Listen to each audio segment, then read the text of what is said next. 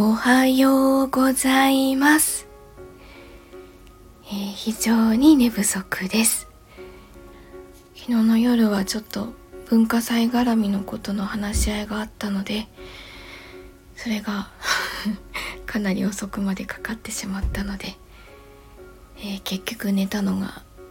2時過ぎ。えっ、ー、とね結局3時間半ぐらいしか寝てないです。息子のお弁当作りがあるのでいつもの時間に起きてお弁当作って送り出しました。なんか息子が朝からこうネクタイがうまくいかないってイライラしてワイシャツのボタン引きちぎっていきました。2個目です。なんであんなことでイライラするのかがわからない。えっと昨日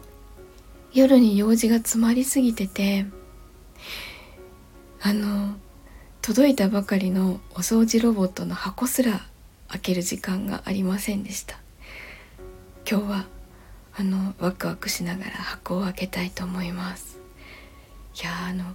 越してからフローリングの面積がすごい広くなったのでお掃除ロボット本当欲しかったので届いた時にはやったいつの間にか注文してたのでパートナーくんがいつの間にか注文してたらしくて昨日宅配ボックスこういつものように宅配ボックスのパネルをこうピピピってやったら複数のボックスに荷物が届いていますってえっと思ったらとんでもない大きさの箱が出てきましてものすごく重くてそれを5階の一番端の部屋まで頑張って運びました。なんだこの重いのはと思ったら よくよく見たらお掃除ロボットでした。やったー 今ほんとやったーって思ってます。いやこれで本当にあなんか嬉しい。素直に嬉しい。えっとまた7時から